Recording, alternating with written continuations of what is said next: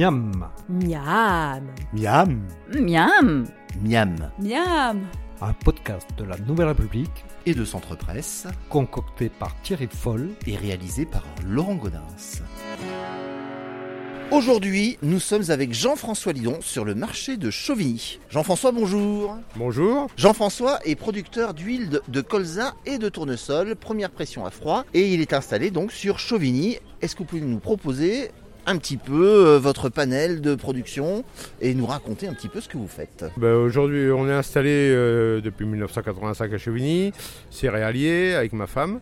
Et depuis 15 ans, eh ben, on a monté une, une huilerie, euh, trituration de, de colza et tournesol uniquement produit sur l'exploitation. Donc euh, toujours à froid bien sûr, hein, euh, pour euh, un gage de qualité. Donc euh, en colza pour l'assaisonnement et tournesol assaisonnement et cuisson. Alors, si vous voulez être surpris et faire la différence entre une huile que vous allez acheter en grande distribution et l'huile de Jean-François, surtout n'hésitez pas parce que vous allez voir que entre son huile de colza et une huile industrielle, c'est un monde. Vous avez le goût vraiment des céréales, vous avez du parfum Voilà. et vous avez vraiment une huile qui se prête parfaitement aux assaisonnements et idem pour ces huiles de tournesol que vous pouvez vous servir pour cuire des aliments où vous allez avoir vraiment une huile parfaite. Vraiment un produit d'exception. Nous ne sommes pas en bio, nous sommes en raisonné, euh, voilà, depuis, euh, depuis 5-6 ans au moins déjà. En fait, c'est une manière aussi de transformer les céréales d'une manière différente, de valoriser le produit et surtout, on s'aperçoit que le terroir, enfin, en tout cas, c'est mon avis,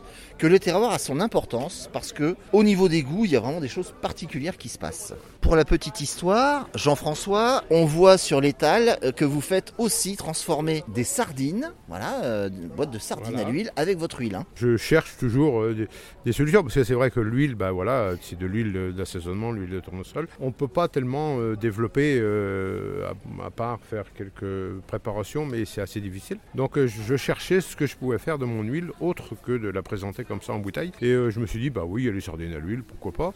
Et j'ai cherché sur internet, euh, j'ai envoyé euh, plusieurs demandes à plusieurs conserveries et la Quibranaise m'a répondu favorablement. Et depuis 5 ans, nous travaillons ensemble avec les gens de Quiberon, de la, de la Bretagne. Je leur envoie donc mon huile de colza, ils me renvoient une, certaine quantité de, de boîtes tous les ans. Je précise, et c'est quand même important, que l'huile de colza ne sert que pour les assaisonnements et on ne fait pas de cuisson avec, c'est interdit. Alors que l'huile de tournesol, elle, va servir pour les assaisonnements et la cuisson.